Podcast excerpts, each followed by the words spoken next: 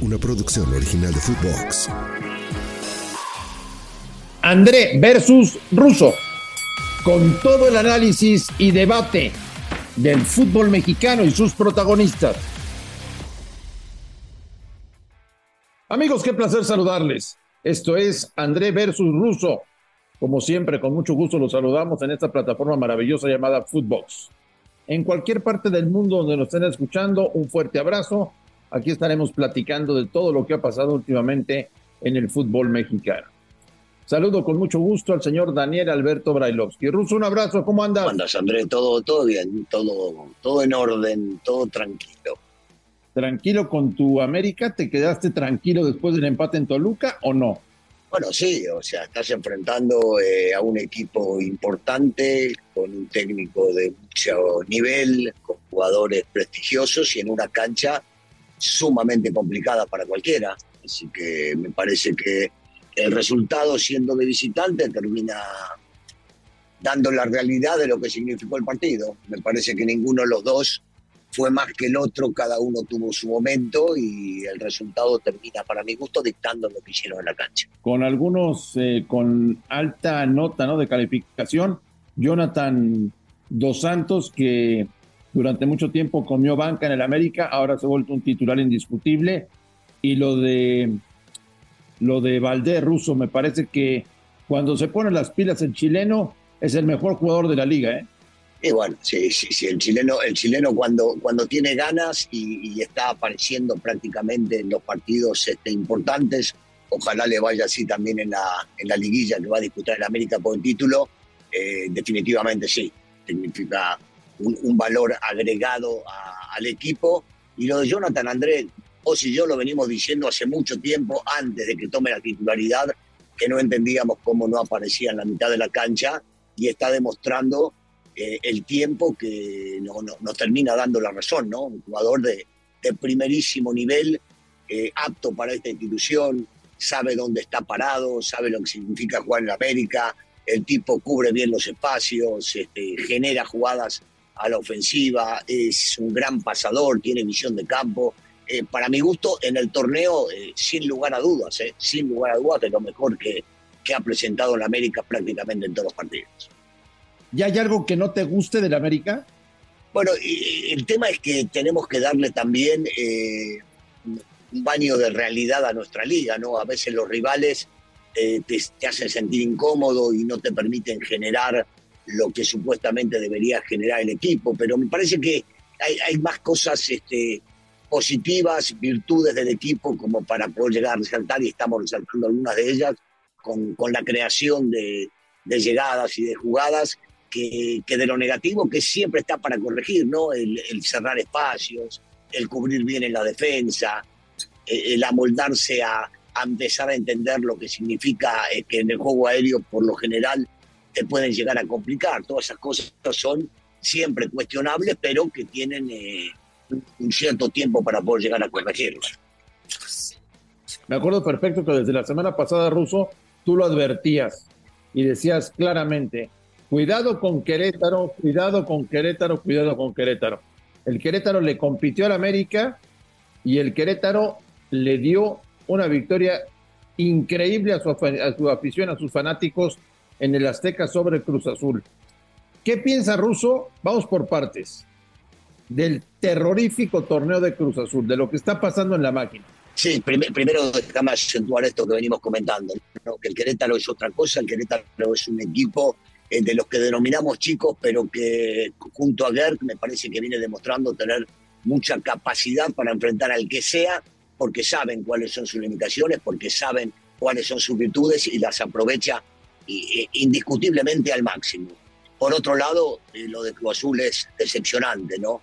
que ni en su casa pueda llegar a conseguir una victoria, que no jueguen como la gente espera, como el público espera, como en realidad estamos esperando prácticamente todos este, de, un crecimiento, ¿no? Se hablaba de que la culpa antes la tenía el técnico, después la tuvo el Tuca, después este, ahora este, Moreno, me parece que llega un momento en el cual tenemos que olvidarnos de, la vergüenza este, de, la directiva con las contrataciones y las cosas que hacen, con las expulsiones de, algunos futbolistas con, las echadas de otros técnicos de gran calidad como el Duca Ferretti y darnos cuenta que los futbolistas también en la cancha no están haciendo lo que deben hacer por un tema de, de vergüenza, no más que nada, y de poder llegar a sacar adelante esta institución. Si no le hubieran quitado al Puebla los tres puntos en la mesa, Cruz Azul sería el último de la clasificación general. El último. Y fue el equipo que más dinero se gastó en este mercado de pases. Gastaron ruso 20 millones de dólares. Es increíble lo que pasa con Cruz Azul. ¿No sería bueno recomendarle a la, a la directiva, a la cooperativa, que sigan haciendo cemento, pero que vendan el equipo de fútbol si no pueden con él? Eh, en, realidad, sí sabemos que, que, las cosas no las hacen bien y que no las están haciendo bien hace muchísimo tiempo eh, y, que, que sí, que la lógica, lógica indicaría que debería dárselo a gente apta para manejar el fútbol, porque no es lo mismo dirigir una cooperativa, no es lo mismo dirigir este, una empresa, una sociedad anónima, que estar metido en el fútbol. La gente de fútbol tiene, eh, tiene que estar, la gente que maneja fútbol tiene que estar apta para ello. Y, se ve muy claramente que esta gente no está apta para poder llegar a manejarlo. Eh, pero siento como que ellos no se quieren dar cuenta, Andrés, como que ellos no quieren dar el brazo a torcer, como que ellos quieren seguir figurando y estar para, para poder llegar a, figurar en todo lo que puedan llegar a ser aparadores. Y, es una realidad, Andrés. Eh, lo ves ahí, por ejemplo, al conejo, y me parece, con todo el respeto que le tengo al conejo y el cariño, que, que no lo deben dejar actuar como debería actuar, ¿no? Porque el conejo es un tipo de fútbol, es un tipo que entiende, es un tipo que conoce y, no le están permitiendo a la gente de fútbol, pongo el caso del conejo, como debe haber otros, eh, para poder llevar adelante la institución y que gente de fútbol se encargue del fútbol. Y la verdad, un desastre el Cruz Azul. Y la rueda de prensa de ayer no convenció absolutamente a nadie. Ni el conejo ni los jugadores que salieron a dar la cara terminaron por arreglar las cosas. Creo que empeoraron después de su débil discurso ante la crisis que vive Cruz Azul. El clásico recto. Es que el discurso tiene que ser en la cancha. Ah, el discurso tiene que ser en la cancha. Y no lo están Así es. Y me parece que Joaquín Moreno, que es muy buena persona, no tiene ni la capacidad ni la personalidad para dirigir un equipo como Cruz Azul. ¿Qué te pareció, Ruso, el clásico regio? Eh, mirá, eh, eh, yo, yo, me quedo con que el Tano Ortiz decía que no merecían perder o que el resultado no es lógico. A mí me parece que el Tano se equivoca, ¿no? Fueron 15 o 20 minutos en los cuales Monterrey se puede llegar a decir que figuró en el clásico regio y que peleó de igual a igual y hasta en ese momento esos 20 minutos pudo haber sido superior. Pero, pero la calidad de, los jugadores, en este caso de, de Tigres, la calidad de un técnico que ya ha salido campeón en el fútbol, te termina demostrando que este partido se gana con otras cosas también y la actitud es sumamente importante. Puntos altos para mi gusto este, el de Pizarro, el de Carioca, otra vez que termina apareciendo Córdoba en los partidos importantes, los goles que, termina haciendo Guiñac en un clásico y lo convierte en el máximo goleador en este caso. Me parece que eh, hubo, hubo una gran diferencia y no le podemos achacar al tema de que tiene algunos lesionados, en este caso eh, Monterrey los clásicos, los que entran a la cancha deben sentirlo y deben vivirlo de otra manera. Y me parece que acá, eh, en el resumen de los 90, hemos visto que los de Tigres lo vivieron o lo viven mucho más fuerte, más intenso. Pues la humillación es para Monterrey y para largo, ¿eh? Hasta que no vuelva a haber clásico, se los van a recordar en la cara en Monterrey el 3 a 0 que le impuso Tigres al equipo de Monterrey. ¿Te sorprende, Russo, después de nueve jornadas que San Luis es líder del torneo? Sí, sí, me sorprende y me sorprende mucho, porque no solamente por los resultados y que, y que están bien, terminan avalando lo que hacen, sobre todo en la cancha, Andrés. Me parece que entienden muy bien cuál es la consigna, saben cuáles son sus virtudes y cuáles son sus defectos, lo demuestran contra el que sea en la cancha y juegan de una misma manera y merecidamente están en el lugar que se encuentran.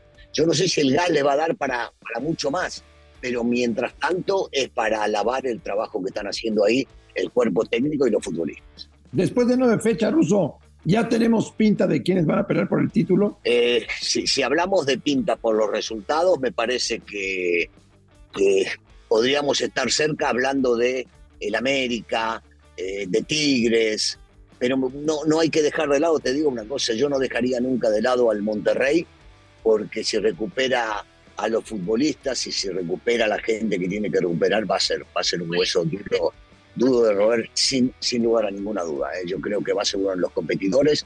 Toluca va a ser otro de los competidores. Eh, y en una de esas, si no se cae, San Luis va a seguir peleando. ¿eh? Este, todo, todo indicaría que ellos sí se la creen. Y mientras el futbolista se la crea, es muy difícil después bajarlo de la nube en la que se encuentra. Mucho mérito para el Atlas, ¿no? Le quitaron todo su ataque y sigue jugando bien al fútbol, ¿eh?